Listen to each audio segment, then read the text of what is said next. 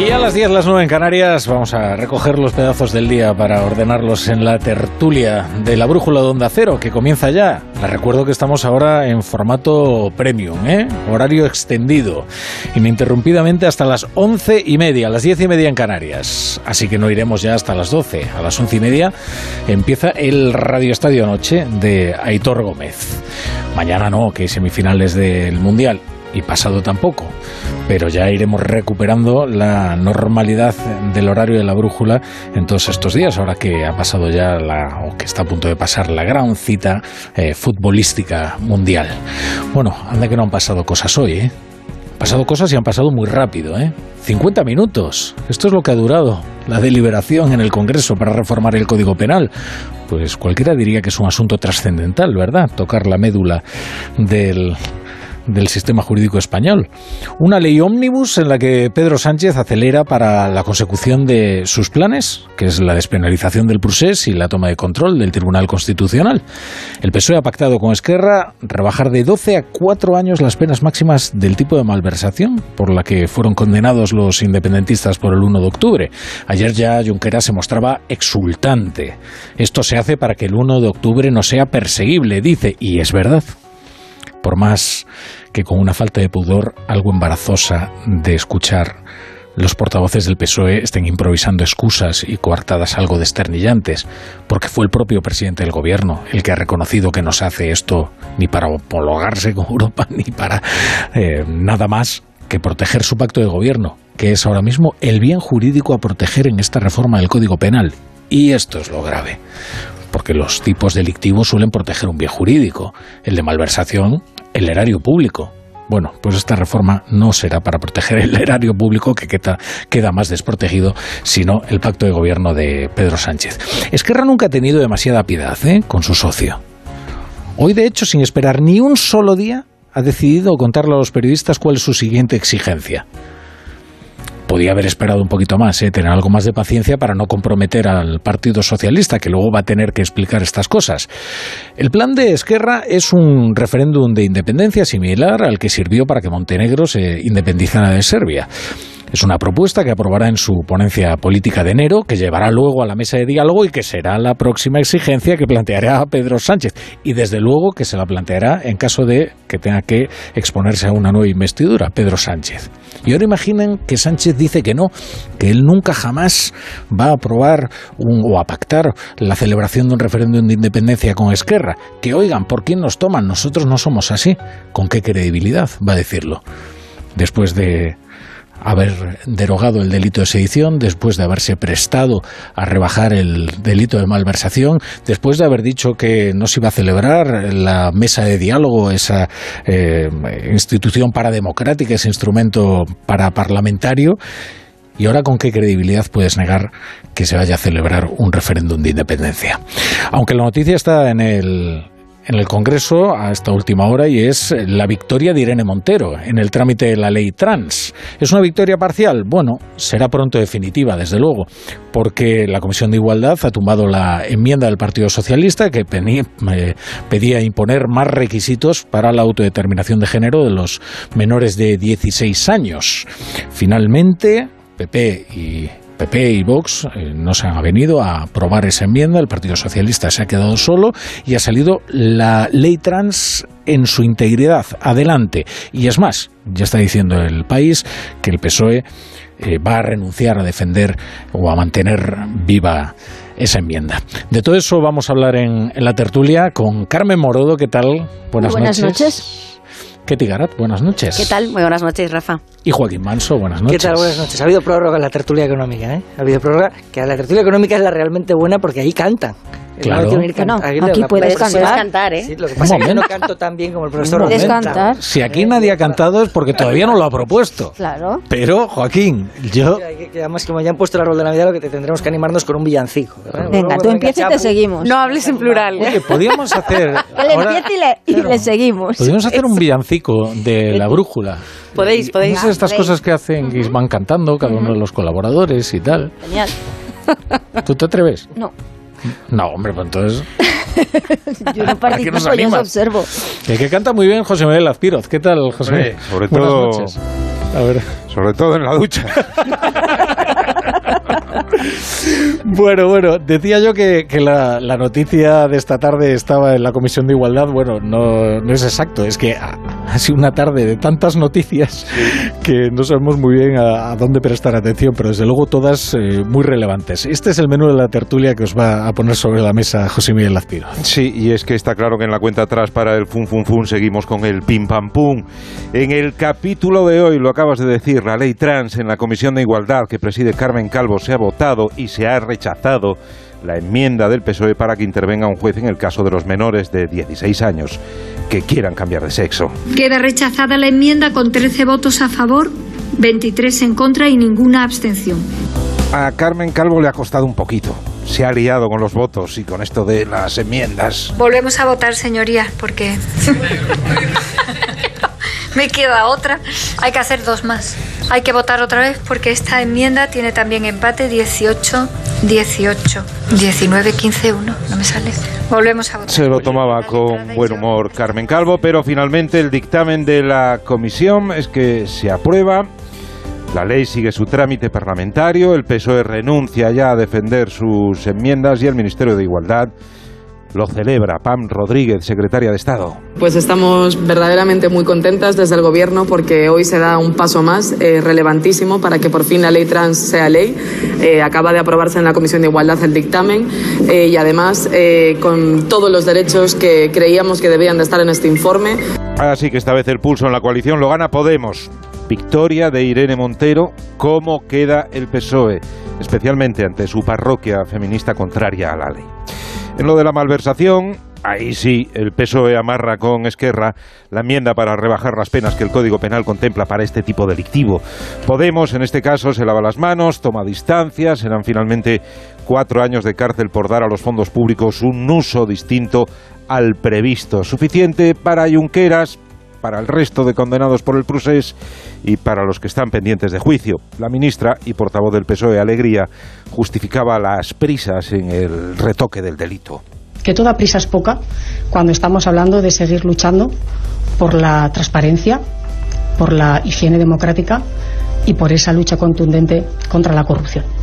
Pero qué casualidad, Esquerra ha anunciado esta misma tarde que la siguiente pantalla en la negociación con el gobierno es la celebración de un referéndum de autodeterminación al estilo de Escocia.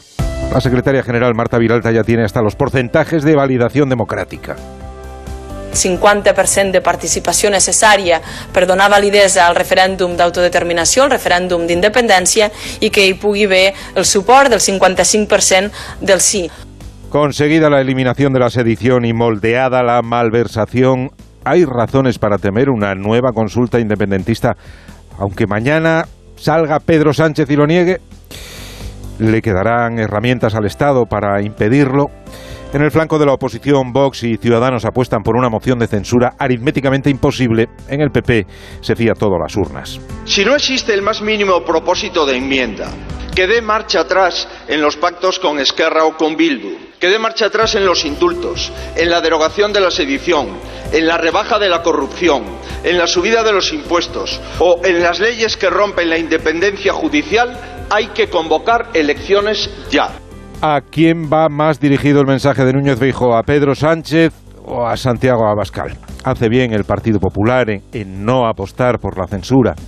Pero esta reforma del Código Penal no solo es contestada por la oposición. En los últimos días hemos escuchado las quejas, a veces con sordina, de algunos varones socialistas. Hoy, varios exministros, exdiputados y exaltos cargos socialistas se han sumado al manifiesto publicado por la Asociación para la Defensa de los Valores de la Transición, entre ellos José María Moedano. Una reforma acelerada, express, sin la participación de los órganos, de los órganos constitucionales o jurídicos que deben informar y que informan siempre, consideramos que está hecha con una finalidad que no tiene nada que ver con lo que a veces desde el gobierno, bueno, sistemáticamente desde el gobierno eh, se nos quiere convencer.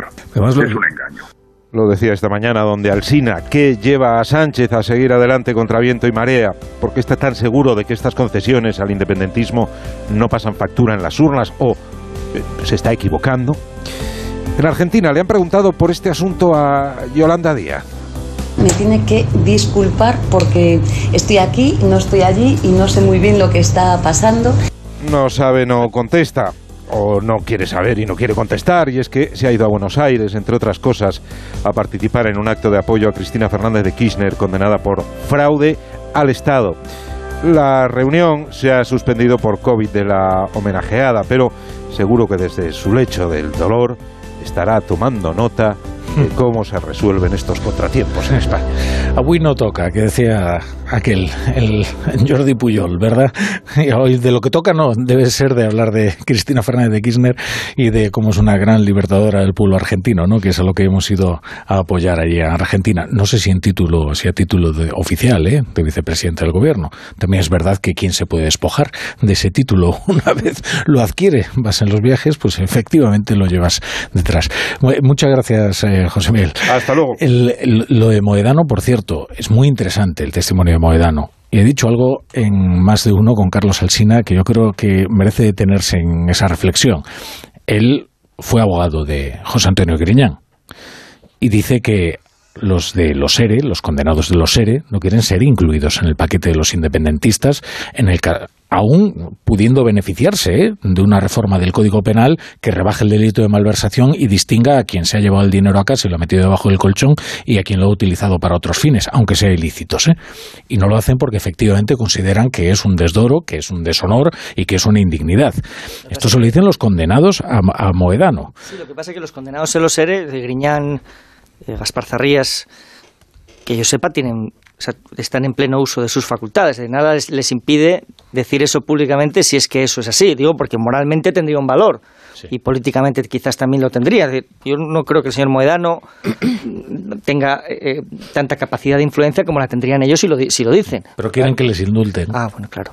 No, no, perdón un segundo. Es decir, desde el punto de vista de la repercusión de opinión pública, mm, accederían digamos, a un triunfo moral que haría más fácil que la opinión pública respaldase ese indulto. Yo, creo, yo desde luego lo veo así. Ahora bien, no creo que el gobierno estuviera muy contento. Yo de lo que no tengo ninguna duda es de que es mucho más grave lo que hizo Oriol Junqueras que lo que hizo José Antonio Griñán. ¿eh?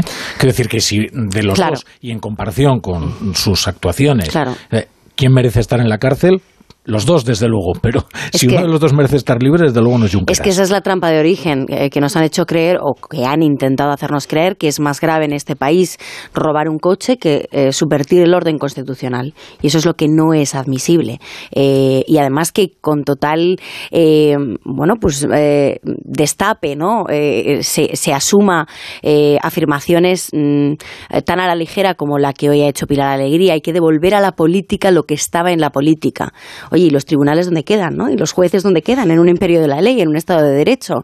Como que lo que estaba en la política. No, no, estaba en los tribunales.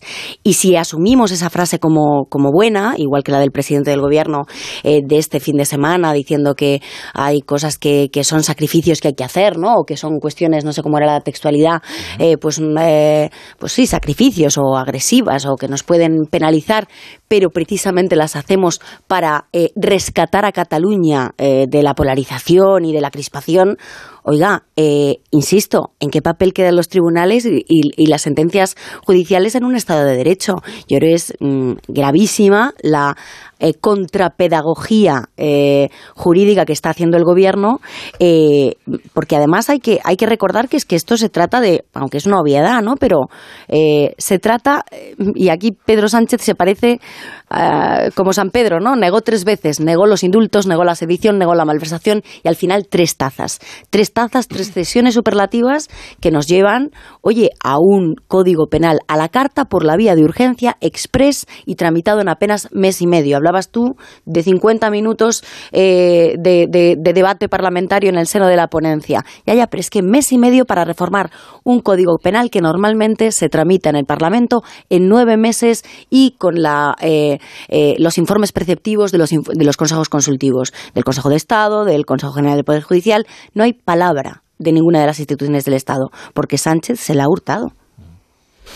Es que fijaros, yo creo que estamos, mm, al final son tantas las cosas que están pasando en este fin de año que ah, y es tal eh, la, la, gravedad de lo que está sucediendo que tú te vas quedando en, en cada uno de los elementos que te colocan encima de la mesa. Pero si los colocas todos en su conjunto, me parece que más allá de los análisis incluso penales, de los tiempos, como tú planteabas, de las formas que son muy importantes en democracia, eh, de hasta qué punto esto puede tener un coste electoral para unos o para otros o quién se puede beneficiar me parece que la idea esa de la regeneración democrática no solo es un tema, no solo es una pancarta que se tenga que utilizar con comportamientos corruptos o con comportamientos que tienen que ver, como en la pasada legislatura, cuando estábamos hablando de los casos que afectaban al, Partido Popular. La regeneración democrática que afecta, o sea, en el sentido de velar por el bienestar de nuestras instituciones, eh, implica un componente que va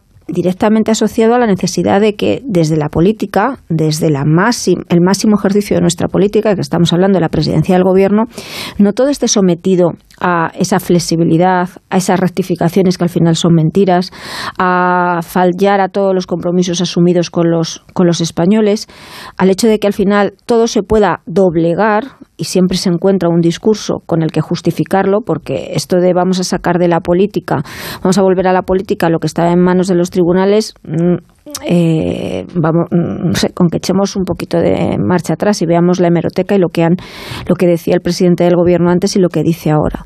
Entonces, el resumen es que todo eso que todo ese daño que se está haciendo desde el punto de vista de la regeneración, ¿eh? claro, todo el daño que se está haciendo, todo el daño que se está haciendo a, a las instituciones y a ese principio de la regeneración democrática que llevó al Partido Socialista Podemos salió de ahí, de esa lucha contra la corrupción, ¿eh? y también Esquerra, a donde están en estos momentos, eh, está sometido a dos elementos, me parece a mí, que es la necesidad de, los intereses personales y de partido de Esquerra y luego la necesidad del Partido Socialista de blindar un pacto con Esquerra que no es ya para esta legislatura, sino que es a futuro. A mí me parece que es en lo que está. Es estructural, incluso más allá de futuro, es estructural. más allá incluso de Podemos, de la izquierda. exactamente, porque se vincula a un proyecto de bloque constitucional, a un proyecto de, de, nueva constitución y por si alguien tiene alguna duda puede escuchar el discurso de la presidenta del Congreso, Merichel Batet, el día, el día 6 de diciembre. Es decir, el proceso en el que estamos eh, es claro. de, de, todas las instituciones que están, que están padeciendo un deterioro en las, en las últimas semanas, la que más es la más importante, que es la opinión pública. a veces uno tiene la sensación de, que reaccionamos ante este conjunto de desmanes como si fuéramos perros ladrando a la luna. nada de lo que decimos tiene, tiene impacto. Y eso es porque la mentira se ha convertido en un pilar del Estado. Da igual lo que diga el gobierno, que al día siguiente, eh, que al día, porque no tiene ningún valor, al día siguiente puede ser desmentido. Y es una estrategia que se pone al servicio de la desactivación de la opinión pública como contrapoder, al servicio de un proceso constituyente que es lo que estamos viviendo. No es verdad, por ejemplo, que la malversación se haya reducido a cuatro años. No es eso. Para el 1 de octubre es muy probable que los hechos queden impunes, porque el artículo que se ha pactado incluye una cláusula adicional que que lo rebaja aún más, es decir, que, los hechos quedan prácticamente impunes. hay, que acreditar, hay que acreditar un daño o entorpecimiento grave al servicio al que estuviera consignado el dinero malversado. Estás despenalizando. Con lo cual se están despenalizando. Está corrigiendo la sentencia del Tribunal claro, Pero a futuro, si hubiese un nuevo proceso, lo que te encontrarías se está engañando a la opinión pública. Se está creando la apariencia de lo que se hace es rebajar la pena cuando lo que se está haciendo es despenalizarlo. se está mintiendo a la gente. y esto es una cuestión constante. Hay, una cosa que es, que es muy grave, porque es curioso como dicen, no, es que hay que tratar de devolver la política a la política cuando ahora estaban los juzgados. Oiga, no, es que usted lo que ha hecho es meter la política en el Código Penal, que eso es lo más grave de todo, convirtiendo el bien jurídico a proteger en su pacto de gobierno y haciendo unos trajes a medida con los delitos que favorecen a personas particulares de los que depende su gobierno es que efectivamente se ha reescrito entera la sentencia del procés por la vía de la desaparición de los delitos por los que, fueron condenados. Más que reescribirse se ha, se ha, sometido a un borrado. ¿A un borrado? Es decir, hay una reescritura que consiste, hay una reescritura que tiene un objetivo, que es blanquear su propio proyecto de futuro con Esquerra. No se puede llevar a cabo un proyecto de futuro, y mucho menos un proceso constituyente con Esquerra, si lo, si lo que hicieron fue cometer delitos contra el orden constitucional. Ahora bien, si fueran unas cosas contra el orden público, o ni siquiera, porque no sabemos si se les va a aplicar, claro que se puede. Es que lo que estás haciendo es arreglas el Código Penal, porque el Código Penal lo arreglas de tal manera, insisto, ya no es solo... Eh, yo es que ya no miro a pasado, yo miro a futuro. Hoy, cuando desde Esquerra se habla de esa consulta, de ese referéndum, eh, bueno, Esquerra explicita unos elementos que están en una mesa de negociación que ese acuerdo no está cerrado, como si está cerrado el que afecta a la derogación de la sedición y a la malversación, pero que a futuro, si Sánchez quiere seguir en Moncloa, tendrá que cerrarlo, sin duda porque eso es en lo que está Esquerra.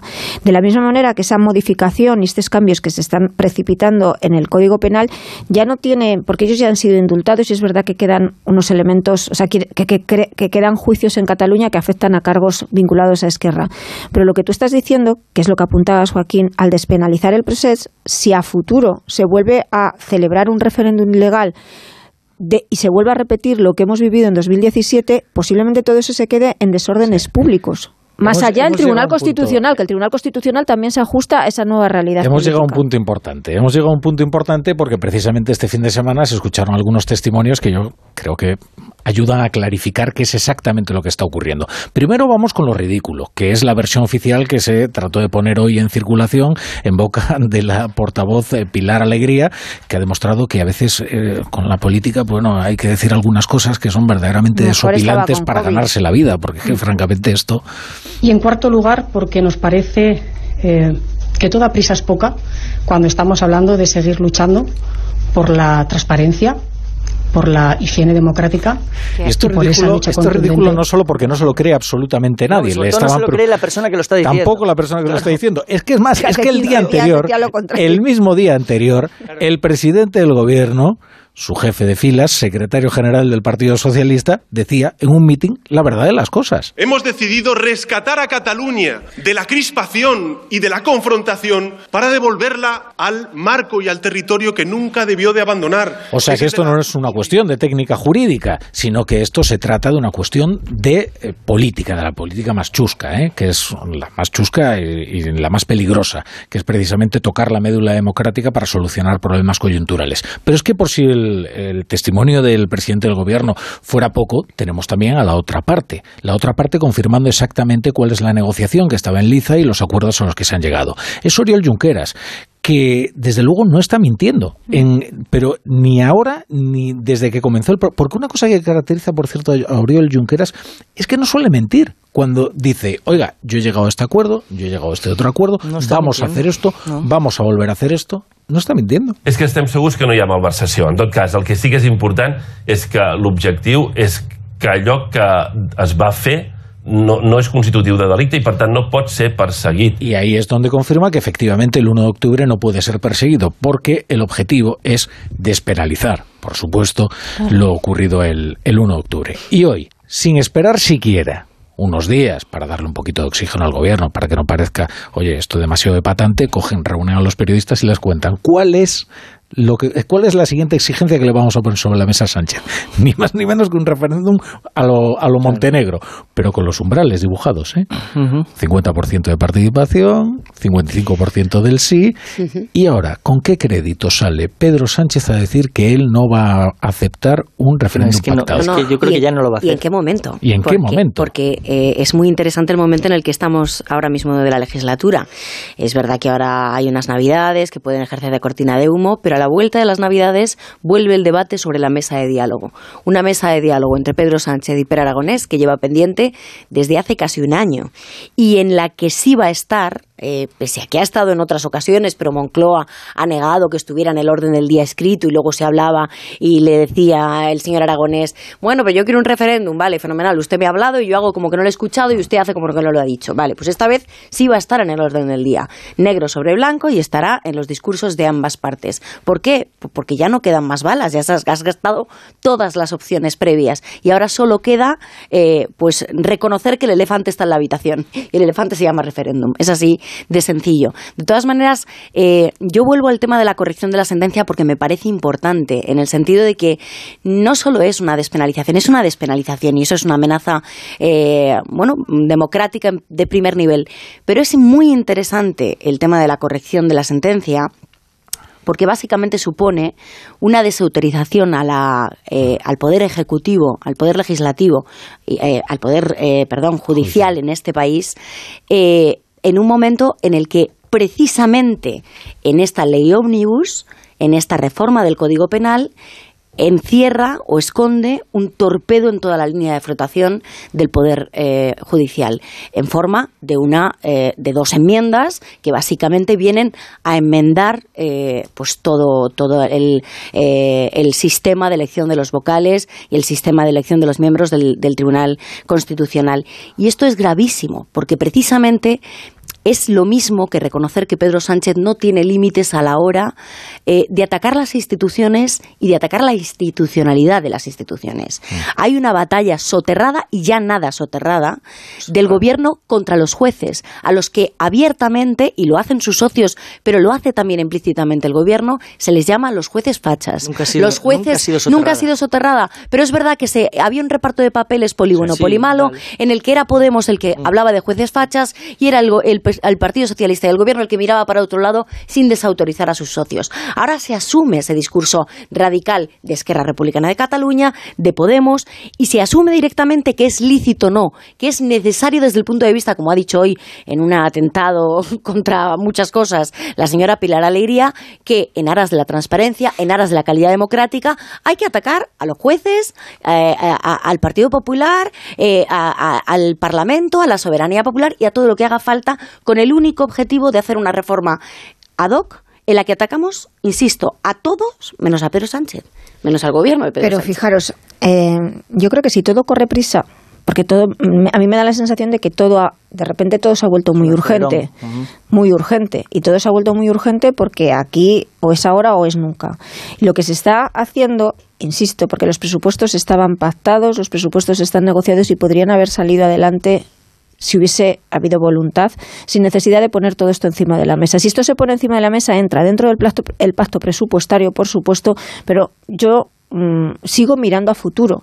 Tienes que dejar organizado el Código Penal para la próxima legislatura y tienes que dejar organizado el Tribunal Constitucional. es que no es para solo para la próxima legislatura. en esta legislatura entramos, Joaquín, entramos, espera, déjame terminar, déjame terminar. Eh, eh, entramos en un año donde la, mm. la previsión de Moncloa no sé si serán capaces de ejecutarla o no, es, llega diciembre, nos quitamos de en medio todo este ruido y toda esta polémica que, están, que produce tanto desgaste político y se empieza en un nuevo ejercicio donde lo que vas a tener es viajes del presidente para arriba y para abajo, organización del semestre europeo y todo el perfil internacional y regar de dinero, evidentemente.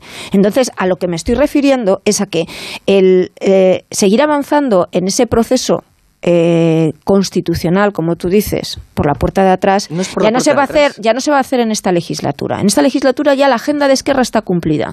Entramos en un nuevo, yo, mi opinión, ¿eh? puedo estar equivocada. Estamos aquí dando opiniones. Que entras en un año donde todo eso lo van a intentar calmar las dos partes por interés mutuo, ¿eh? porque a Esquerra también le interesa que al PSOE no le vaya, no le vaya mal. ¿no? Pero Esquerra tiene elecciones en mayo también. Sí, pero Esquerra ya tiene, Esquerra, ya, ya, ya, más, eh, yo, yo es que el propio Junqueras lo va diciendo, la agenda de esta legislatura la tenemos cumplida. Y a futuro tú sí que necesitas tener, si se da una mayoría, tú necesitas tener un código penal hecho ad hoc para que las cosas se faciliten y haya esa calma, como ellos dicen en Cataluña, y sobre todo necesitas un tribunal constitucional, que es a lo que tú apuntabas, en el que es lo más importante que te facilite, no las leyes estas que estamos diciendo que están recurridas, no, las posibles decisiones que se tomen en Cataluña, incluido ese estatuto nuevo, esa consulta y demás, donde tú tengas desde al exministro y a la fontanera de Moncloa, que todos tienen esa sensibilidad necesaria con el tema catalán. Vamos a dar paso a unos anuncios que tengo una llamada en espera que yo creo que es especialmente interesante. Me toca la revisión del coche. Eurorepar Car Service. Necesito un taller cerca de casa. Eurorepar Car Service. Se ha encendido una luz del coche. Eurorepar Car Service. Quiero la mejor relación calidad-precio. Eurorepar Car Service. Tu taller multimarca de confianza es Eurorepar Car Service. Eurorepar Car Service. Dos cositas. La primera, una motera conoce la ciudad como la palma de su mano. La segunda, una mutuera siempre paga menos. Vente a la mutua con tu seguro de moto y te bajamos su precio sea cual sea. Llama al 91 555 5555. 91 555 5555. Por esta y muchas cosas más, vente a la mutua. Condiciones en mutua.es. Un viaje es mucho más que desplazarse de un lugar a otro. También es componer una canción o escribir historias que nos hagan viajar. Un viaje es crear una receta única. Y muchos de estos viajes han comenzado con una botella de Ramón Bilbao. El viaje comienza aquí. Una ola de frío es mucho más fría cuando tienes gripe o resfriado. Para combatir los síntomas, cuenta con Farmagrip Forte de Cinfa, que te cuida eficazmente ante la fiebre, la congestión y la secreción nasal, incluso cuando hace más frío. Elige estar bien. Elige Cinfa. A partir de 14 años, lea las instrucciones de este medicamento y consulte al farmacéutico. Buenas noches. En el sorteo de mi día de la 11 de hoy, la fecha ganadora ha sido... El 14 de marzo de mil... eh, el 14 de marzo de 1995. Y el número de la suerte, el... El 2. Recuerda que mañana, como cada martes, tienes un bote millonario con el sorteo del Eurojackpot de la 11. Y ya sabes, a todos los que jugáis a la 11, bien jugado. Hola, soy Félix, árbitro experto en pitar penaltis y fueras de juego. Pero cuando tengo que revisar mi contrato de alquiler, siento que me falta el aire. Por eso soy de legalitas, porque sé que con una llamada un experto me ayuda a resolver lo que yo no domino. Hazte ya de legalitas. Y ahora por ser oyente de Onda Cero y solo si contratas en el 91661, ahórrate un mes el primer año. Legalitas y sigue con tu vida. Es que esta casa se queda cerrada meses y cuando oyes las noticias te quedas preocupado. Es normal preocuparse, es una segunda vivienda. Pero si verificamos que alguien intenta entrar, podemos avisar a la policía para que actúe e incluso desaloje la casa. Aunque con las cámaras exteriores y los sensores podemos detectarlo antes. Así que tranquila, la casa está cerrada, pero bien protegida. Protege tu hogar frente a robos y ocupaciones con la alarma de Securitas Direct. Llama ahora al 900-272-272.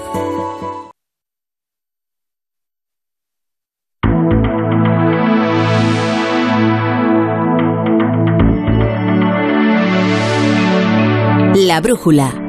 La torre. Onda cero.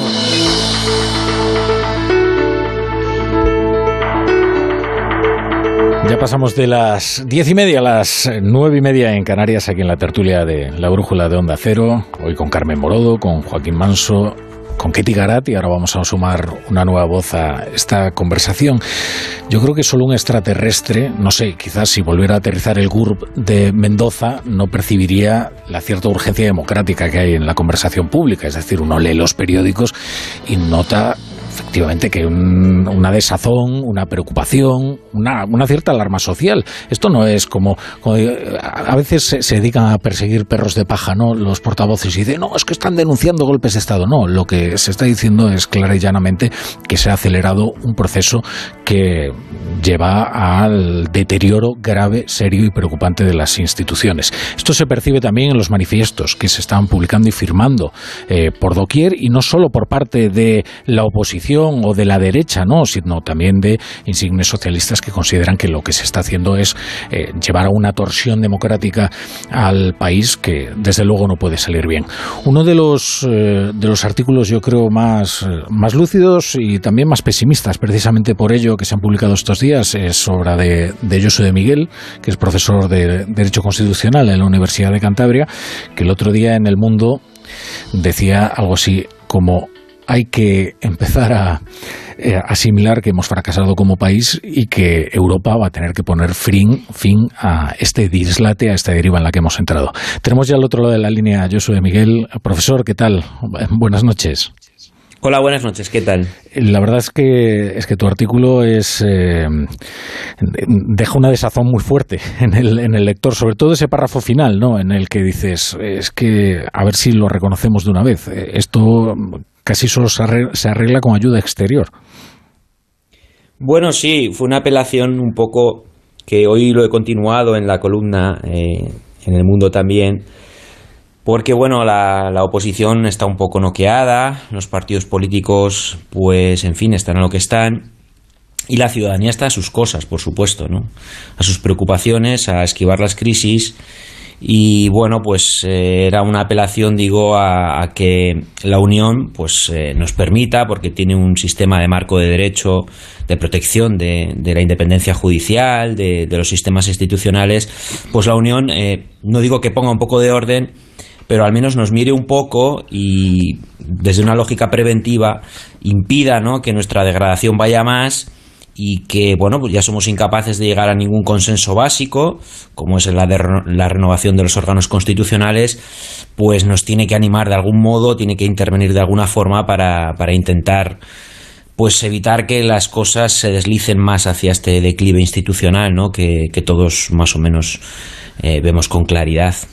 Sí, yo, yo, confieso mi impotencia cuando tratamos de explicar en la radio la importancia de los procedimientos del Consejo General del Poder Judicial y el sistema de elección de los magistrados, porque es verdad que es un tema árido, es un tema que ahuyenta a los oyentes y yo no sé si somos capaces de trasladar la verdadera relevancia ¿no? de estos asuntos.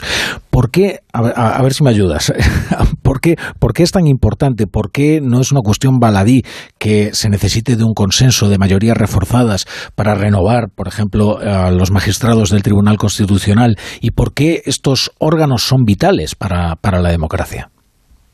Bueno, lo son porque nosotros ideamos una democracia en Europa después de la Segunda Guerra Mundial, donde había un miedo evidente a, la soberanía, a la soberanía parlamentaria y a la, a la propia política. Eh, establecimos una democracia donde primaba el Estado de Derecho y por encima de todo una serie de órganos contramayoritarios, como es el Tribunal Constitucional en gran medida, que eh, tenían la función de garantizar la propia Constitución, pero también proteger la propia democracia. Y para ello, pues establecen mecanismos de elección de estos órganos pues con mayorías cualificadas, ¿no? que sean transversales, eh, que indiquen y expresen un consenso político y que por lo tanto eh, funcionen eh, de una manera correcta en, en, ese, en esa tarea tan exigente y tan controvertida que es el control de constitucionalidad de las leyes y la protección de los derechos de las minorías. Cuando se rebajan esas, eh, esas mayorías cualificadas, como hemos visto en Polonia o Hungría, o cuando se toman atajos, como estamos tomando en España, para intentar que los magistrados sean elegidos en vez de por tercios, por sextos, o cuando se bloquea el Consejo General del Poder Judicial de una manera tan, tan evidente, ¿no? Y con tan poca razonabilidad, pues bueno, lo que estamos atacando es la línea de flotación del sistema democrático constitucional que hemos heredado ¿no? de, la, de la posguerra. Y en gran medida yo creo que estamos en una mutación muy grande que nos está llevando a otra forma eh, de poder distinta, no sabemos muy bien a cuál, yo diría que es la del triunfo casi eh, incontestable del populismo, pero que, en fin, eh, tenemos que intentar revertir la situación, ¿no? Tenemos que intentar que las cosas funcionen como funcionaban eh, razonablemente bien hasta hace una década y media más o menos, ¿no? Donde o una década donde estos órganos eran elegidos y todavía había una cierta autoridad o prestigio cuando ejercían sus funciones, que yo creo que también se han perdido ¿eh? estas dos cosas. Eh, y como profesor de Derecho te tengo que hacer una pregunta que igual suena un poco naif, pero fíjate, hasta este punto hemos llegado, ¿no? Eh, ¿Hay alguna, se puede distinguir entre un malversador y un corrupto? ¿La malversación es corrupción? Yo no soy penalista, pero Creo que todo esto forma parte de narrativas publicitarias, de giros lingüísticos que utilizan los grupos, los partidos o el gobierno que impulsan estas reformas para dirigirse a la opinión pública. Ya lo he escrito en alguna otra ocasión, era un poco como la aparición intempestiva del derecho comparado para intentar justificar unas reformas que están pensadas para unas personas en concreto, que por lo tanto devalúan la política criminal del Estado que se hacen eh, a través de mecanismos eh, legislativos o, un procedimiento absolutamente abreviado y urgente que va en contra de, la idea de reflexión y razonabilidad de la ley penal. Y en fin, eh, yo creo que por mucho que tratemos de deslindar ambos conceptos, malversación, corrupción, etcétera, etcétera, pues va a ser muy difícil, porque en el fondo de lo que se trata es que los líderes independentistas, y esto se puede decir muy claramente, pues lleguen a las elecciones pudiendo presentarse eh, y sin las incompatibilidades que, mm, como consecuencia de las distintas sentencias eh, pendían sobre ellos. Y ya está. Yo creo que a la ciudadanía hay que hablarla de manera más clara y así pues podemos hablar con más sinceridad y a lo mejor pues tomarnos la democracia también como un sistema de decepción colectivo, ¿no? Y el que no le parezca bien, pues que vote en consecuencia. Pero lo que no se puede hacer es recurrir a estos silogismos, a estos eh, a estas ambigüedades para, para, para justificar determinadas reformas, que insisto, el legislador es libre de hacer lo que quiera. Mm. Claro, lo cierto es que si la motivación es precisamente eh, despenalizar a una serie de, personas, además muy concretas, meterse en un debate técnico acerca de las razones eh, por las que se va a retocar el delito de malversación, yo creo que es, y te tomo la palabra cuando dices que hay que hablar claro, es hacer el canelo, porque es estar hablando de lo que no es. Si fuera un debate jurídico, efectivamente, pues nosotros nos enfrentamos a él sin ningún problema, pero es que se trata de otra cosa, ¿no? Y como tiene nombres y apellidos, lo mejor es mentar esos nombres y apellidos y dejarse de hacer eh, teoría, eh, teoría jurídica cuando aquí lo que se está haciendo es la política más, más, más rasa. Yo soy Miguel, profesor de Derecho Constitucional en la Universidad de Cantabria. Muchas gracias por estar hoy en, en La Brújula. Gracias a vosotros. Hasta la próxima. Y es verdad que, bueno, todos vosotros escribís en los periódicos, eh, algunos de vosotros los dirigís incluso, y es verdad que esta sensación de urgencia democrática, esta sensación de cierta alarma eh, institucional es palpable. Yo no, no recuerdo algo semejante desde 2017, probablemente, en la que sí que hubo una, con una distinción, que es que efectivamente había un consenso en torno de lo que podríamos llamar el, constitucionalismo, en el que todo el mundo tenía claro exactamente cuáles eran los conceptos básicos. E incluso en un momento eh, luminoso de nuestra historia como país se llegó a llamar a la verdad verdad y a la mentira mentira, que era lo que estaba pasando con el proceso. Ahora todo ese mm, eh, proceso se, ha hecho añicos. ¿eh?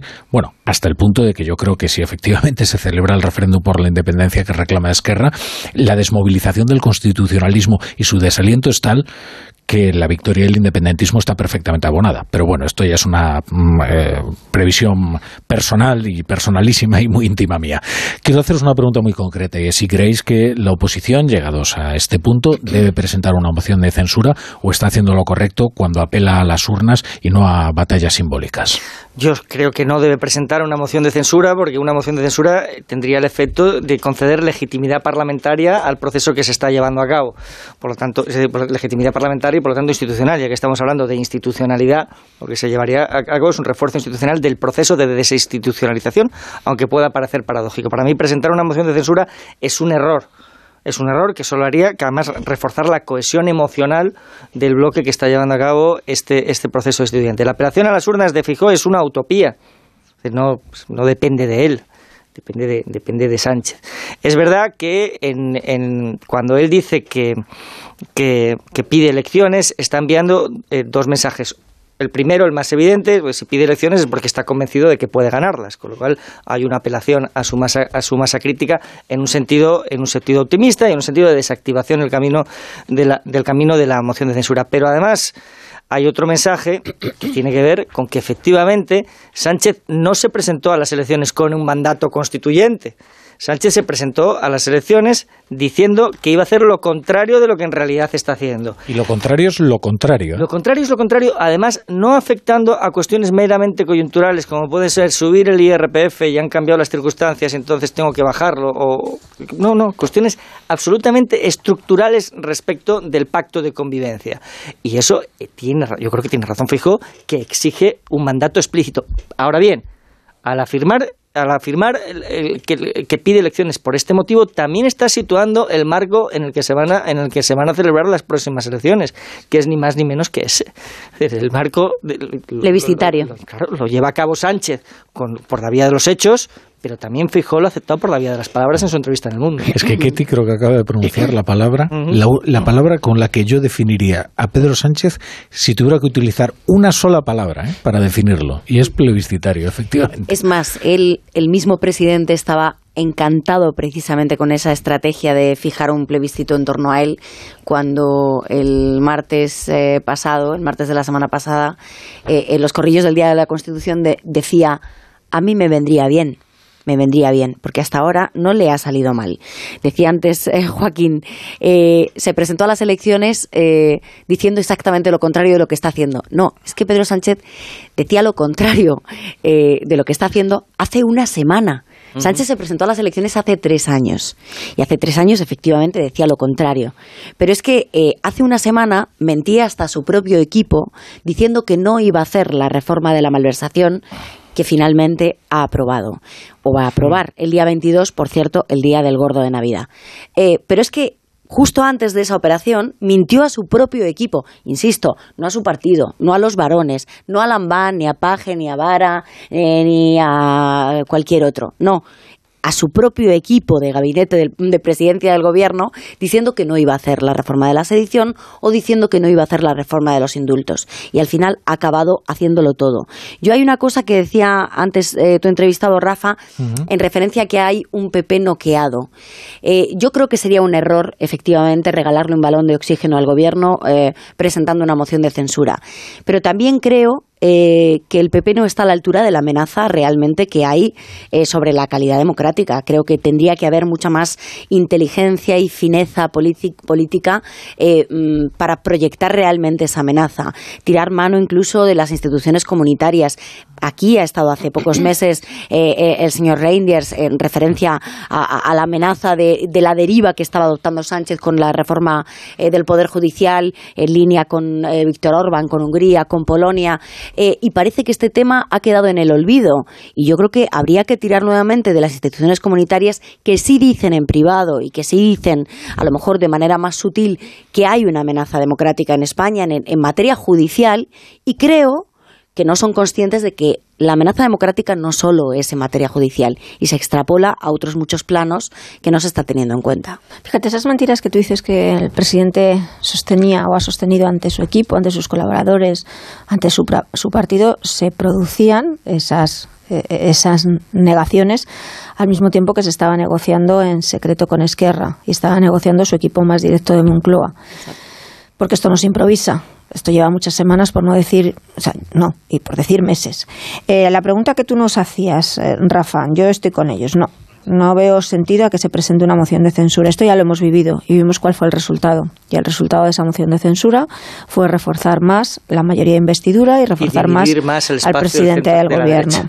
Aquí no hay un interés, en la, en la, idea de la moción de censura no hay un interés, yo creo, eh, eh, de, desestabilizar a Sánchez, sino es un movimiento táctico, porque dentro de cada uno de los bloques están sus, sus propias urgencias. Es un movimiento táctico por parte de Vox para recuperar espacio político. Eh, cuando el debate está en la economía, en las cuestiones sociales, lo hemos visto, Vox no existe. Aquí se mueve bien, se mueve con mucha más comodidad que cuando no estamos en este escenario de polarización. Y yo creo que eh, realmente, y eso está también probado por, las, eh, por, los hechos del pasado que Partido Socialista y Vox se retroalimentan y lo tienen bien pillado los dos, tanto el Partido Socialista como, como, como, como Vox. Luego, lo que es solo un último apunte, Rafa, si me permites. Yo, igual que digo que no tiene que presentarse una moción de censura, a mí me parece que el Partido Popular, como líder de la oposición, sí tiene que tener la capacidad de armar, no miro a Europa porque en Europa no veo yo ahí respuestas, sino de armar a la... tiene ahora Europa sí, de armar a la sociedad civil, de armar ese movimiento penalista de, de, de sinfrentismos, ¿no? de unir a, la sociedad a la hora de responder. En había una, una, una, respuesta que iba por ahí, es decir, que, que en enero que en enero va a presentar un proyecto de regeneración que parece muy orientado a eso. Es decir, ahora viene esa expectativa, luego hay que cumplirla. Justo, ahora que estamos hablando de la oposición y del Partido Popular y de lo que debiera hacer para eh, unir en un proyecto común a los españoles y oponerse a los planes de Pedro Sánchez, hoy precisamente los populares están de cena en la Comunidad de Madrid, en el PP de la Comunidad de Madrid. Pero ha ido Alberto Núñez Feijó ¿eh? a arropar ahí a su lideresa Isabel Díaz Ayuso en la Comunidad de Madrid. Aquí muy cerquita están, están tomando algo en, en Alcobendas. Allí hay un, redactor de Onda Cero, Pachilenaza. ¿Qué tal? Buenas noches. Buenas noches. Ese ha sido precisamente el principal mensaje de los populares hoy aquí, unir, armar a la sociedad civil en esta primera cena de Navidad para el dúo Feijó Díaz Ayuso, ambos estrenándose como presidentes del Partido Nacional y presidenta de la formación en Madrid. Misma visión económica, política, social en sus discursos, alertando Núñez Feijó de que el gobierno de Sánchez no piensa en el interés general, supeditado a su propia supervivencia, a sus propios socios, pero dejando claro que la moción de censura no es el camino para echar al presidente del gobierno de Moncloa. Que los españoles voten que los españoles votemos ya, que nos den la oportunidad de decidir Si realmente queremos una unidad en nuestro país, la nación más antigua del mundo, 500 años, o el próximo año va a haber un referéndum en Cataluña. No tenemos derecho a decidirlo. Votar con V para votar a Sánchez con B, ha bromeado Feijó, al tiempo que la presidenta madrileña auguraba un 2023 en el que se acabó con la Constitución si nadie lo remedia, llamada a esa movilización de la que denomina la España fiel, la que no ha pedido ni votado nada de lo que se hace y calificando a Sánchez otra vez como tirano. Nada ni nadie está por encima de la ley. Nada ni nadie está por encima de la ley. Señor Sánchez, nada ni nadie. Se cree la ley, se cree la ley, pero nadie está por encima de la ley. Mensajes ante más de un millar de militantes populares aquí en el pabellón deportivo ante la parada de Alcobendas, cena organizada por el Partido Popular de Madrid. Muchas gracias, Pachi. Y así está el ambiente en la primera cena de Navidad del Partido Popular, que se está en la Comunidad de Madrid, donde, como decía Pachi Lenaza, se estrenan como presidente, presidenta del Partido Popular en la Comunidad de Madrid Isabel Díaz Ayuso y como presidente nacional del Partido Popular Alberto Núñez Fijo. Ahora, ha quedado claro, ¿eh? No va a haber moción de censura. No, no va a haber moción de censura presentada por el PP, queremos decir. Pero no es lo único que no va a haber, porque es verdad, como decía Joaquín, que lo dijo en la entrevista del Mundo, pero yo, por ejemplo, no entiendo que no haya otras cosas como, por ejemplo, convención del PP, que es ese eh, cónclave que normalmente utilizan los populares para rearmarse ideológicamente, para, oye, fijar el marco de la agenda política, eh, y, y, no entiendo la renuncia o la, o la falta de habilidad política que está teniendo el PP a la hora de intentar... Eh, далее.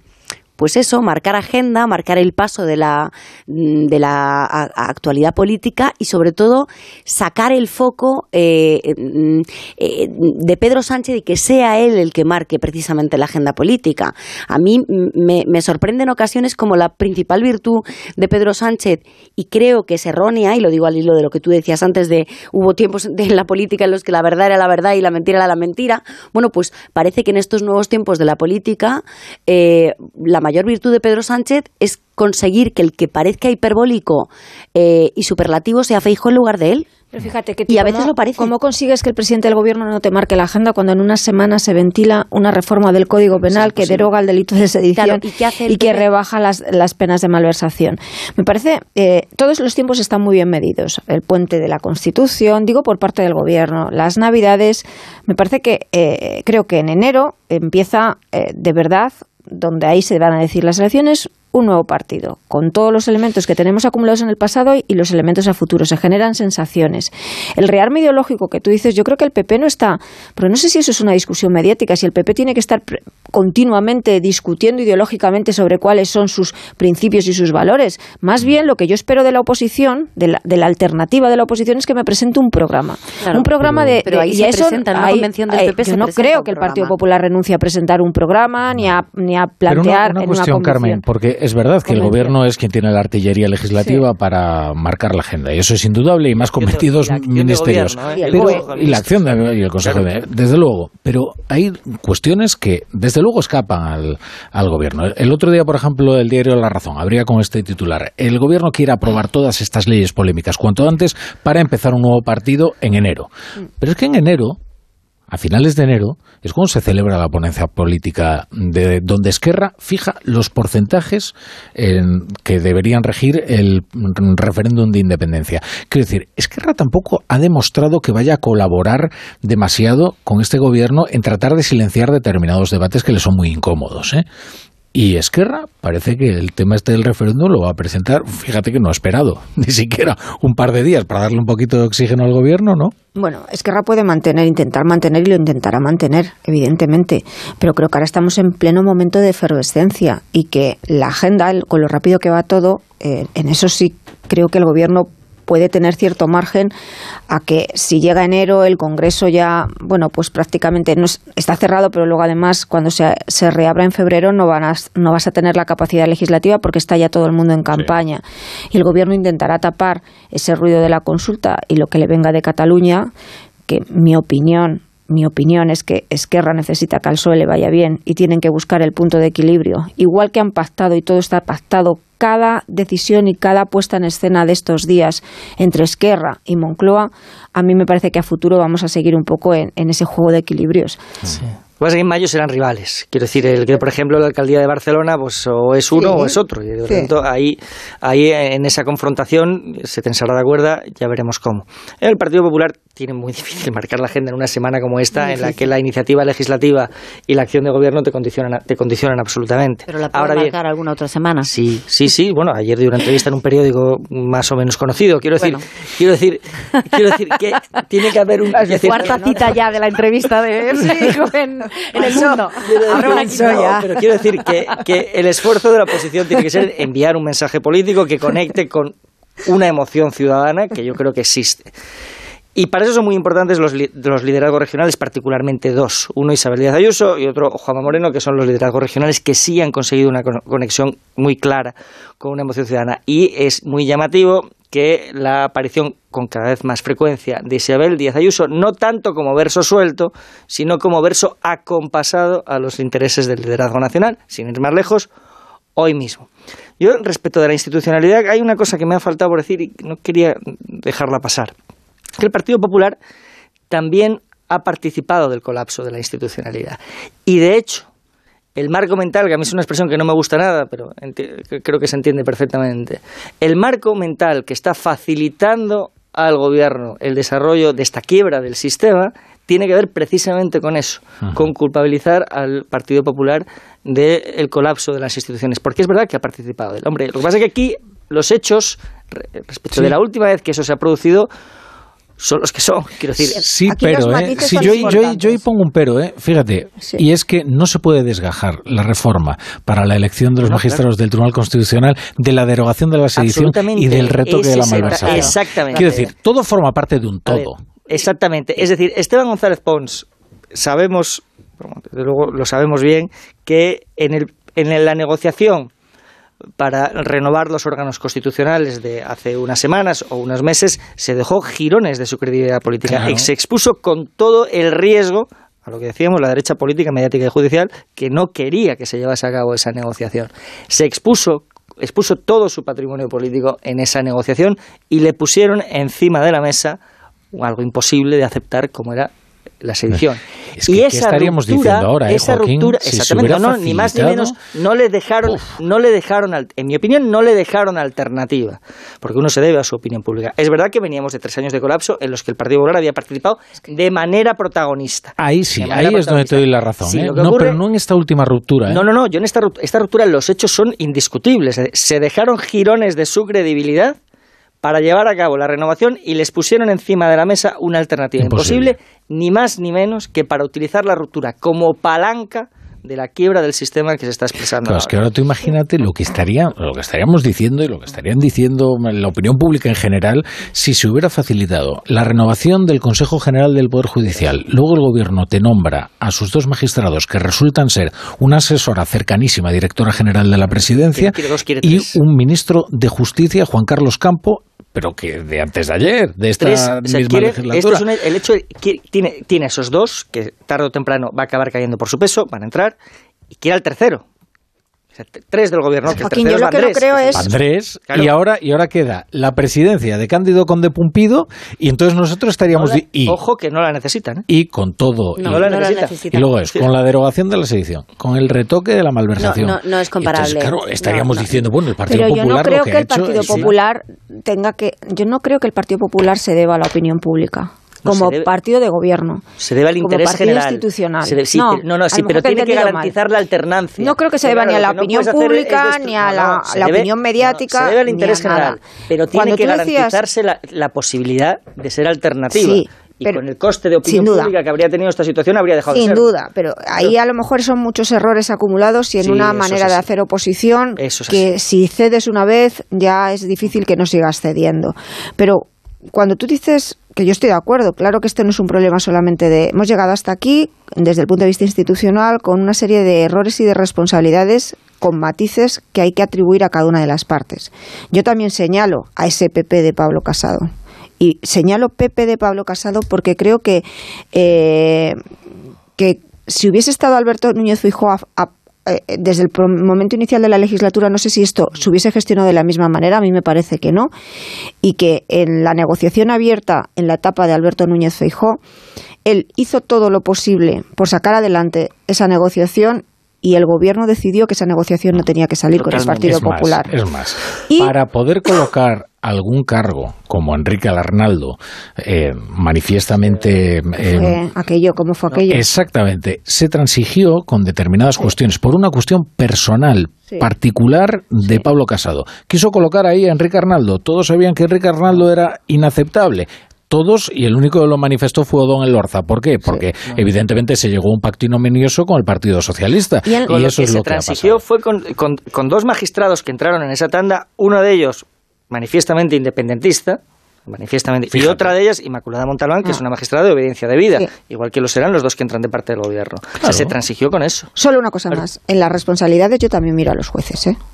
No solamente al Partido Popular, en el desastre que tenemos ahora mismo encima de la mesa. Mm. Y luego, por último, aquí Sánchez puede estar midiendo muy bien lo que puede sumar en Cataluña, como tú decías, que lo está midiendo muy bien. Pero ojo, porque este debate y este clima que yo decía antes, esto a Vox, Vox se mueve bien, también Ayuso se mueve muy bien. Y esto, por ejemplo, en Madrid puede servirle a Isabel Díaz Ayuso para conseguir una mayoría absoluta. Sin duda. Sánchez no lo está midiendo. Sin duda, pero cuando antes, Rafa, estabas fijando eh, precisamente el horizonte de enero como un... Eh, el inicio precisamente de un debate que calculadamente está colocando Esquerra para eh, su propio beneficio electoral. Cuidado porque esto puede que no le vaya mal tampoco al beneficio electoral de Sánchez en Cataluña. Ah, ah. En Cataluña. Y digo esto y, lo acoto muy mucho porque es verdad que parece que en Moncloa ya han decidido abiertamente, igual que ya está esbozada perfectamente la hoja de ruta de la legislatura de esta y de la que viene, veremos a ver cómo van o cómo vienen dadas las urnas, también está muy fijada eh, que el principal caladero de voto en el cual Sánchez quiere pescar es Cataluña. Y los datos que tienen son muy buenos, porque las encuestas internas lo que dicen es que Jaume Colboni gana en Barcelona, yo creo que va a ser un desastre en otros territorios, como lo fue eh, eh, Andalucía, como lo fue Madrid, pero creo, creo que sí, creo que, sin embargo, despojarse precisamente eh, este destape eh, en lo institucional y esta apuesta por mostrar precisamente el deber cumplido ante el electorado, cuidado, no ante el progresista, ante el independentista, que hay que recordar que la operación ILLA se fundamenta precisamente en unas encuestas internas que tenía el Partido Socialista, en donde ILLA tenía mejor valoración entre los votantes de Esquerra, no, de, no del Partido Socialista de Cataluña, pues ellos ahora mismo en lo que están precisamente es en echar toda la carne en el asador catalán, para rascar todo lo posible y compensar la debacle en Pero Ketty, yo estoy, estoy de acuerdo eh, con eso. Efectivamente, ellos están jugando todo a la casilla de, Cataluña. El problema es que Cataluña no va a elecciones en mayo. Claro. No va. Es que los aragoneses van a votar. Los castellano-manchegos van a votar. Los extremeños van a votar. Es que el PSOE se juega ¿cuántas? Siete autonomías frente a dos del PP que tiene bastante bien asegurada. siete puede perder cuatro. irá mayoría absoluta en las dos. En las dos, mm.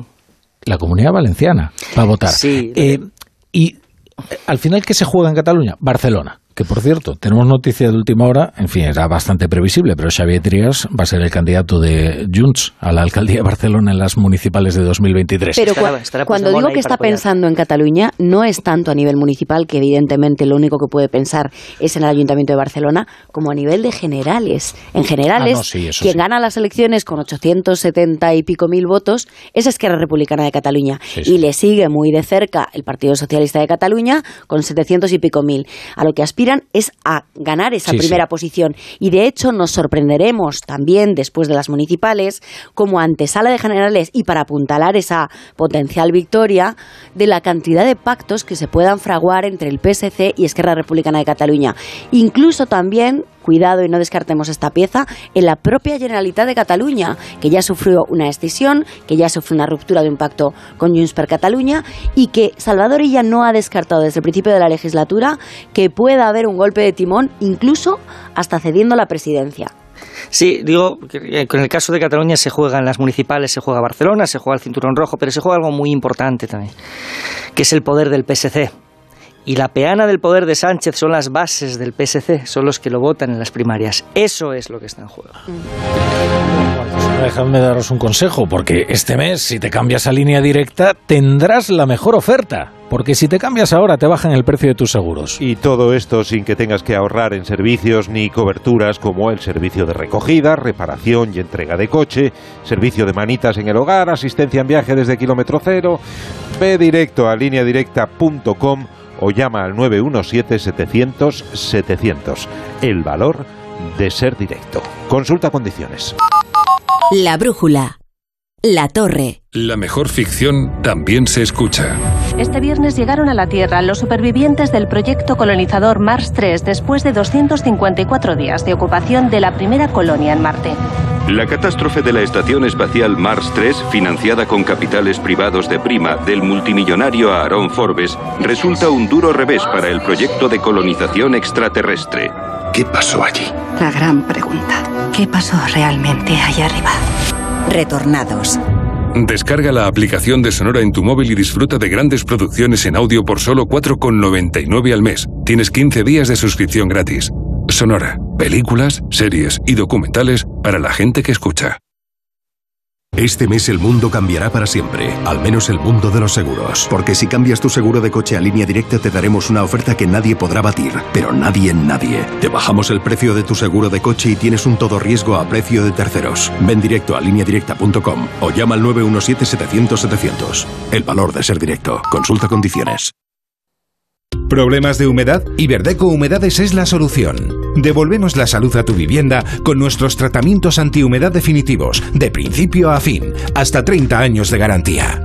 No lo pospongas más. Solicita ahora un diagnóstico gratuito en iberdecohumedades.es 910 31 10. Onda Cero Madrid, 98.0 FM. Solucionesconhipoteca.com. Préstamos desde 10.000 hasta 3 millones de euros. ¿Necesita liquidez? ¿Necesita dinero hasta la venta de su casa? ¿Necesita un préstamo para cancelar deudas o un embargo? Solucionesconhipoteca.com. 91 639 9407. Préstamos desde 10.000 hasta 3 millones de euros. Solucionesconhipoteca.com. Grupos Eneas. ¿Te gustan los clásicos? Como cada año vuelve el café de Navidad de Fanático by Cafés La Mexicana, el auténtico. Un café intenso y sorprendente que nos inunda con su aroma de Navidad. Una combinación secreta de los mejores granos del mundo tostados de manera artesanal. Encuéntralo en tu tienda de La Mexicana o en lamexicana.es y recíbelo en casa en 24 horas.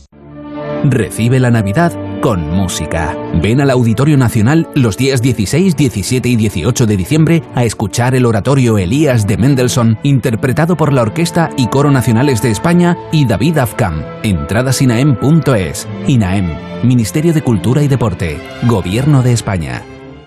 Un día descubres que tienes humedades en techos, paredes, están por todas partes. ¿Qué puedes hacer? Llama a Murprotec. Llama al 930 1130 o entra en murprotec.es. Si con las humedades te las tienes que ver, ¿qué puedes hacer? Llama a Murprotec. 930 1130. Murprotec. Cuidando tu hogar, cuidamos de ti. Escolti, en mi casa los regalos los trae el tío de Nadal. ¿Qué eres, del Alto Ampordá? ¿Qué va? Del Bajo Carabanchel. Vengas de donde vengas, todas las navidades caben en Madrid. Madrileño de la vaguada. Ana, qué mala casualidad encontrarnos precisamente en un hospital. Hola Juan, pues sí, sí es mala coincidencia. Es por mi marido que se resbaló en la bañera y se ha dado un golpe muy fuerte en la rodilla. Vaya por Dios, nosotros ese problema ya no lo tenemos. Hace tiempo llamamos a Duchamanía y cambiamos la bañera por un plato de ducha. Hazme caso, llama a Duchamanía y evitarás este tipo de accidentes. En Madrid, Paseo del Molino 6, 91 468 4907 y duchamanía.es. Si vendes tecnología y equipamiento y quieres aumentar tus ventas, el renting de Grenke será tu mejor aliado. Cobrarás tus facturas al contado en 24 horas evitando el riesgo de impago y tus clientes pagarán cómodas cuotas mensuales manteniendo su liquidez intacta. Grenke da respuesta a tu solicitud en 20 minutos. Infórmate en grenke.es. Es que esta casa se queda cerrada meses y cuando oyes las noticias te quedas preocupado. Es normal preocuparse, es una segunda vivienda. Pero si verificamos que alguien intenta entrar, podemos avisar a la policía para que actúe e incluso desaloje la casa.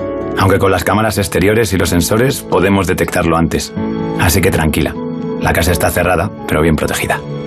Protege tu hogar frente a robos y ocupaciones con la alarma de Securitas Direct. Llama ahora al 900-272-272. Credibilidad, pluralidad, rigor y cercanía. Esa es la fuerza de nuestra radio. La fuerza que nos ha hecho crecer en 2022. Cerramos el año con nuestro mejor dato de audiencia desde 2015, con 2 millones de oyentes diarios. Carlos Alsina obtiene su mejor dato histórico anual, con 1.400.000 oyentes que se informan y se entretienen con más de uno. Y Julia Otero también anota su mejor año, reuniendo cada día a 590.000 seguidores en torno a los territorios para el debate de Julia en la Onda. Gracias por creer en la fuerza de la radio. Gracias por creer en Onda Cero, tu radio. Somos la generación más inclusiva y diversa de toda la historia. Compartámoslo, gritémoslo, démoslo todo, sintámonos orgullosos. Pero sobre todo, aprovechémoslo. Si nos dejan, tenemos la oportunidad de crear una sociedad en la que todos seamos protagonistas. Tú también. Grupo Social 11. Generación Inclusión. ¿Estás preocupado por tu colesterol? Toma citesterol. Una cápsula al día de citesterol con berberis ayuda a mantener los niveles normales de colesterol. Recuerda, citesterol. Consulta a tu farmacéutico o dietista.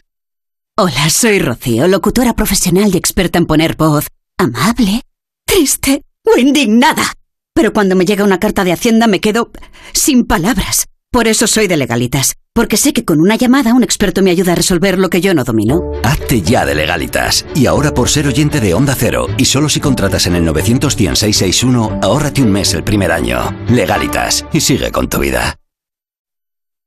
¡Vigor, Toma Energisil Vigor. Energisil con maca contribuye a estimular el deseo sexual. Recuerda, energía masculina, Energisil Vigor. No pego ojo con el pitido de oído. Toma Sonofim. Sonofim contiene ginkgo biloba para una buena audición y melatonina para conciliar el sueño. Pitidos, Sonofim, de Pharma OTC. Me toca la revisión del coche. Eurorepar Car Service. Necesito un taller cerca de casa. Eurorepar Car Service. Se ha encendido una luz del coche. Eurorepar Car Service. Quiero la mejor relación calidad-precio. Eurorepar Car Service. Tu taller multimarca de confianza es Eurorepar Car Service. Eurorepar Car Service.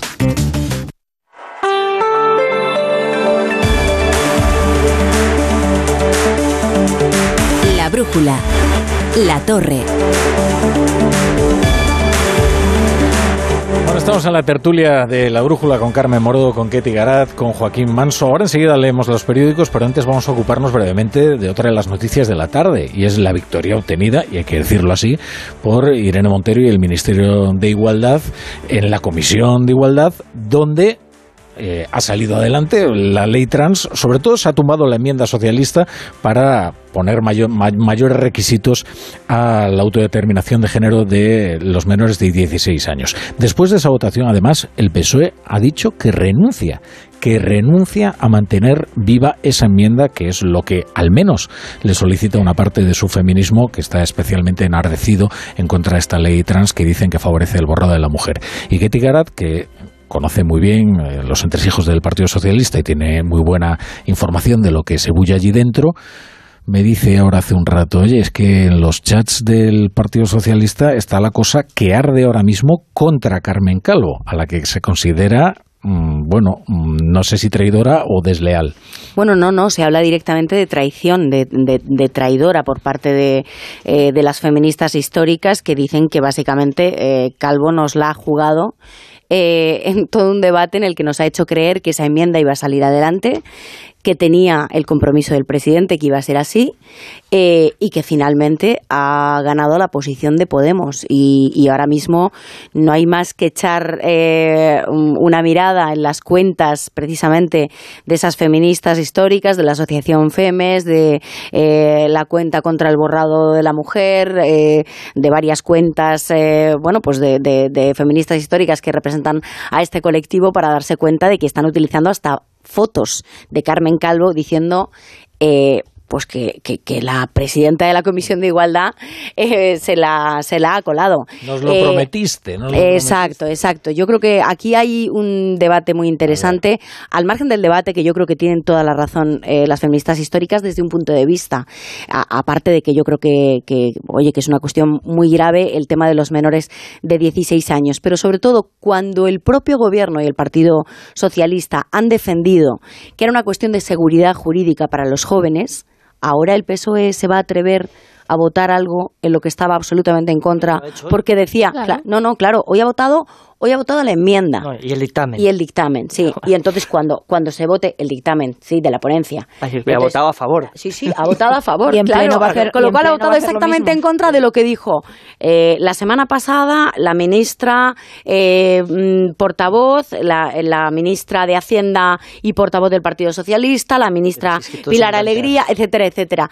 Yo esa es la foto, esa es la foto precisamente que me estaban haciendo llegar eh, algunas algunas Esta es. dirigentes del Partido Socialista, una foto de Carmen Calvo desde la cuenta contra el borrado jurídico de la mujer que dice lo que Dice esto, dice, este, eh, la cuenta es contra el borrado de las mujeres, que es verdad que agrupa buena parte del feminismo que está en contra de esta ley.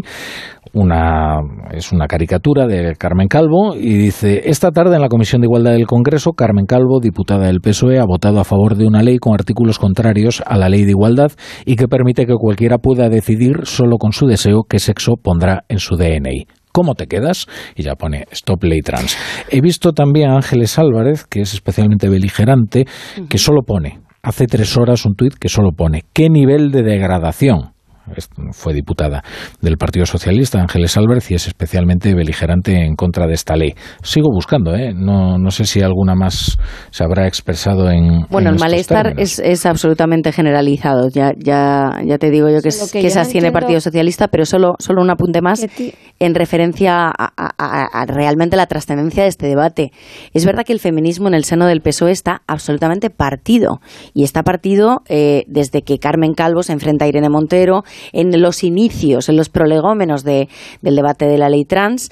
Y el presidente del gobierno decide que la posición que impere sea la de las jóvenes del partido que están más alineadas con la llamada teoría queer de autodeterminación de género en contra del criterio de Carmen Calvo y que su cerrazón en contra de las posiciones, la de Carmen Calvo en contra de las posiciones de Irene Montero es lo que acaba eh, provocando su salida del gobierno. Yo creo que esto es una decisión sin duda de Pedro Sánchez que no ha calibrado realmente el incendio político de primera magnitud que supone esto para una gran parte del electorado eh, feminista socialista progresista porque eh, creo que hay un malestar muy mayoritario Hay algo que suele repetirnos nuestro Pablo Pombo, que como sabéis es experto en sociología electoral y es un buen asesor de los políticos, que dice, el peso que tiene el voto de las mujeres en el Partido Socialista es impresionante y este es un asunto verdaderamente nuclear en el sentido de radioactivo.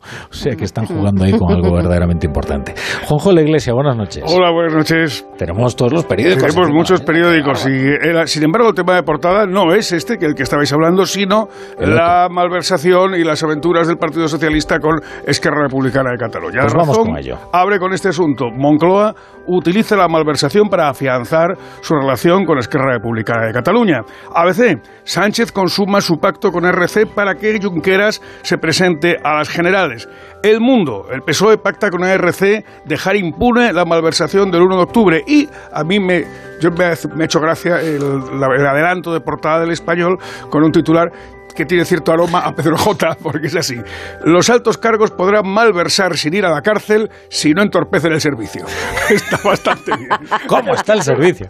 Claro, pero que está- Pero ese, está- ese título es el que te da la pista, efectivamente. Es decir, la- se reduce la pena a cuatro años cuando no hay lucro, pero siempre y cuando se acredite que se ha producido un entorpecimiento o un daño grave al servicio público al que estuvieran destinados los fondos, que es lo que no se va a poder acreditar en el caso del 1 de octubre, que va a, ser, que va a Sí, de, hecho, sí, de hecho, le preguntaron exactamente a Esquerra por esta Eso enmienda es. transaccional y dijeron, no tenemos ningún problema con Esto es eso un que juego de mentiras. Pero ningún problema. O sea, tú imagínate lo tranquilos que están con la redacción de esa enmienda Claro, transaccional. Todo es un paripé. Nos ha llegado también el adelanto, no, el adelanto no, nos ha llegado ya el editorial que tendrá mañana el diario El Mundo, gracias a los buenos oficios de nuestro buen amigo Joaquín Manso, y es un titular, un editorial con este titular: Europa debe llegar al fondo del Qatar Gate. La Eurocámara se juega su credibilidad en la investigación de su mayor escándalo de corrupción en las últimas décadas. Hay más asuntos. En Tema primera, ¿eh? importantísimo. ¿eh? Importantísimo. Tema importante. En un momento vete, como este vete a un Hungría tema- y le dices Claro, exactamente. que aquí estamos aquí Bueno, para Hungría, regeneraros. ¿A qué nos vamos a ir a Hungría? A Polonia Claro. o aquí. No, pero, el- pero este tema del Qatar Gate es eh, crucial, ¿eh? Tremendo. Crucial, porque aquí se está jugando la credibilidad de otras instituciones también Bueno, comunitarias. vamos a ver. De hecho, es decir, esto va a afectar a más eurodiputados. Sí, duda. Y, y esto incluye la posibilidad de que afecte a algún eurodiputado español.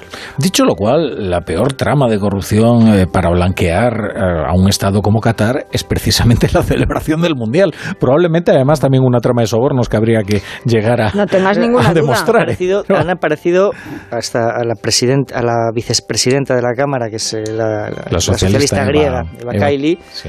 Su padre salía Ah, con dinero, Sí. con dinero en efectivo en una bolsa, Bolsas, sí. lo cual las bolsas de dinero siempre apuntan a corrupción masiva. Por lo tanto, oye, cunde la sospecha de que no va a ser el único caso. Nunca fue muy limpio el socialismo griego. ¿eh? El PASOK tiene una historia también de corrupción verdaderamente extraordinaria. ¿eh? No está para levantar No, creamos que... las alfombras. Más asuntos. Eh, La razón abre con un. Perdón, no abre. A una columna a la derecha ata dos noticias, una buena y una mala. Voy a dar los dos titulares. Uno, la mala. La mayoría de los españoles será aún más pobre el año que viene. La buena, que no es poca cosa. La leucemia incurable de una niña británica remite con un nuevo tratamiento. Sí. Alguna nueva buena noticia tiene que haber también de vez en cuando. ¿no? Que sí. En el ABC, ah, sobre la- el titular de la malversación y el pacto del PSOE con Junqueras, de, de Sánchez con Junqueras, el- la situación de Perú. Una fotografía de la policía peruana enfrentándose a unos manifestantes con un titular en el que leemos Perú se enfrenta a la revuelta de los partidarios del cierre del Congreso. El ejército tiene que intervenir para recuperar el aeropuerto de Arequipa, que por lo que hemos ido sabiendo ya se ha digamos, ha vuelto a estar bajo control de... Son, son imágenes eh, evocadoras de los movimientos que se produjeron hace unos años, especialmente en Chile. Yo cuestiono que, que vayan a llegar a buen puerto esas movilizaciones, sobre todo porque en un país como Perú contar con el respaldo de las, de las fuerzas del orden o del ejército es muy importante y no parece que sea el caso. Pero las imágenes son evocadoras de lo que sucedió en Chile hace unos años. Oye, fijaos lo que ha dicho Carmen Calvo ahora en la cadena donde colabora, que es la cadena SER, y no hay ningún reparo en mencionar la competencia. Dice, Carmen Calvo no confirma si votará a favor de la ley trans. Puede cambiar nada hasta el Pleno o muchas cosas. Eso dice ella, ¿no? A Eso me dice ella. refería yo con qué es lo que va a votar el PSOE. Una cosa es lo que se vota en el dictamen de la ponencia y otra es lo que se vota luego en el Pleno. En el Pleno, ¿Que sí. pasará lo mismo? ¿Creemos que hay mártires en el PSOE? Yo creo que no.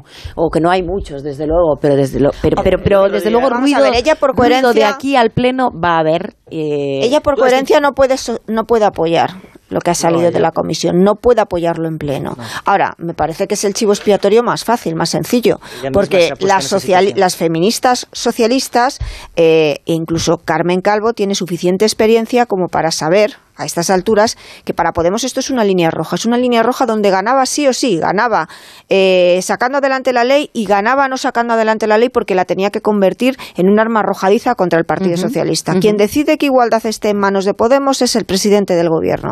Quien decide que Carmen Calvo salga del gobierno por esta polémica y porque siempre Por ha eso, tomado decisiones primando a la parte podemita ha sido el presidente eso, del A- gobierno. Ahora que Es como la la gente, como la delante. gente se pregunta, oye, ¿y cómo es que el Partido Popular no votó a favor de la enmienda? Y Hombre, claro, ahora porque lo que quería exactamente el Partido Popular es esto que está ocurriendo, la crisis que está viviendo ahora mismo Carmen Calvo como exponente En el PP de a la limpiarles el la establo. La brújula. Esta Navidad será un fiestón que tengo un extra de ilusión. Iré hasta Laponia en autostop con un extra de ilusión. Dame un cupón, o mejor dame dos, que quiero un extra de ilusión. Por 10 euros, cupón extra de Navidad de la 11, con 75 premios de 400.000 euros. El 1 de enero, cupón extra de Navidad de la 11. Dame un extra de ilusión. A todos los que jugáis a la 11, bien jugado. Juega responsablemente y solo si eres mayor de edad.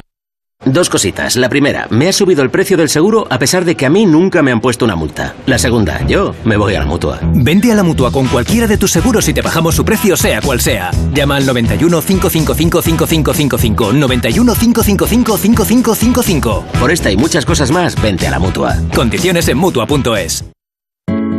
Es que esta casa se queda cerrada meses y cuando oyes las noticias te quedas preocupado. Es normal preocuparse, es una segunda vivienda. Pero si verificamos que alguien intenta entrar, podemos avisar a la policía para que actúe e incluso desaloje la casa. Aunque con las cámaras exteriores y los sensores podemos detectarlo antes. Así que tranquila, la casa está cerrada, pero bien protegida. Protege tu hogar frente a robos y ocupaciones con la alarma de Securitas Direct. Llama ahora al 900-272-272. La brújula con la torre. Roberto Brasero, buenas noches. Hola Rafa La Torre, muy buenas noches. Oye, menuda tromba de agua me cayó cuando llegué aquí al, al estudio Sí. de Onda Cero, bajé del coche y nada, en los escasos metros que tuve que recorrer eh, terminé empapado como un pájaro de la lluvia. Fíjate que acabamos la semana pasada hablando de lluvias, empezamos esta nueva semana y seguimos hablando de lluvias. Pero es que te voy a decir una cosa, como tú has comprobado hoy, las lluvias incluso son más abundantes las de esta semana y como comprobaremos mañana en buena parte de España. Mañana, Extremadura, que mira que ha llovido mucho, pues, pues mañana incluso más. Vaya. Eh, sí, bueno, quizá tan- hoy Cáceres, Madrid de la Vera, Gran Talaoya y mañana Las Vegas del Guadiana por Badajoz, vamos, de las que sirven bien para que se inunden esos campos de arroz. En Castilla-La Mancha, Toledo, por ejemplo, también Ciudad Real. En la Comunidad de Madrid, aquí, si hoy te, mañana en Andalucía por el norte de la comunidad y en Teruel y Castellón por la tarde.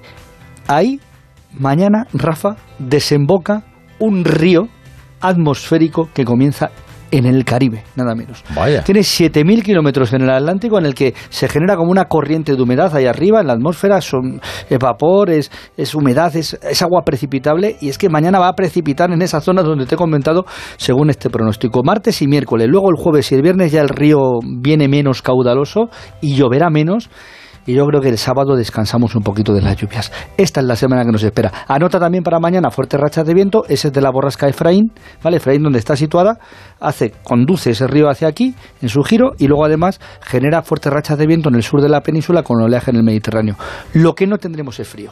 Pues ya ven, sí. Prepárense para una semana de lluvias. Y si Por- tienen... y ma- sobre todo mañana. Mañana martes, y, ma- martes y 13 y, y lluvioso. Y lluvioso, y si Con- tienen algún inconveniente se lo reclama a Efraín, que es culpa de él. Es verdad. Gracias, Barcelo. Venga, vamos a seguir mirando al cielo a ver caer agua.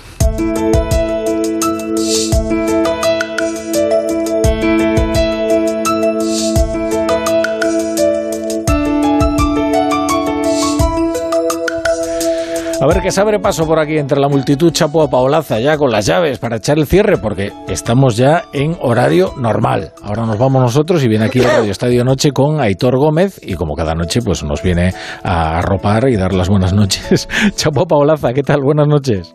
Ya llego, ya llego. Buenas bien, noches, La bien, Torre. bien, Siento, pero mira qué bien suena. Bueno, eh, Chapu, ¿qué traes apuntado en el cuadro? Habíamos quedado en cantar, eh, lo recuerdo, pero bueno, para el próximo día. Al próximo. Dale, Chapu. Bueno, pues traigo que en una misma votación, Sánchez ha incluido el asalto al Constitucional, la eliminación del delito de sedición y la rebaja de los delitos de malversación. ¿Todo a la vez? El atracón del sanchismo no es bello. La malversación se llama ahora uso indebido del dinero público sin ánimo de lucro. Es casi un voluntariado. A ver si a Otegui le van a dar el Nobel de la Paz, ¿por qué a Junqueras no le van a conceder el Príncipe de Asturias de Humanidades? Sánchez confía en que de aquí a las próximas elecciones la gente lo habrá olvidado todo. Los españoles, amnésicos, caminarán con pasos de momia y los brazos así hacia adelante, aclamando en salmos misteriosos al novio de la tarta de España. Yo si te digo la verdad, creo que el tiempo a veces te hace estos retratos y, se ve lo que hay dentro de los políticos como si la, historia les hiciera un tac. ¿eh? Pero yo qué sé, yo vengo del Louvre, he estado allí en el, en el museo y vengo traspuesto. París supone un exceso del ser humano que produce en el visitante un deslumbramiento y un estendalazo. Ah, Luego piensas en que en una de esas guardillas del cielo de París está Michel Houellebecq viendo YouPorn y se te pasa. Pero bueno, aquí están sucediendo las cosas que nos dijeron que no iban a suceder nunca. Dijeron que no indultaría y Sánchez indultó. Que no pactaría con Bildu y pactó. Que no eliminaría la sedición y la eliminó. Que no rebajaría la malversación y la rebajó. Ahora Esquerra le pide a Sánchez un referéndum de independencia. Dicen en el PSOE, tranquilos, esto no va a pasar. Hasta mañana, Chapu. Siempre amanece.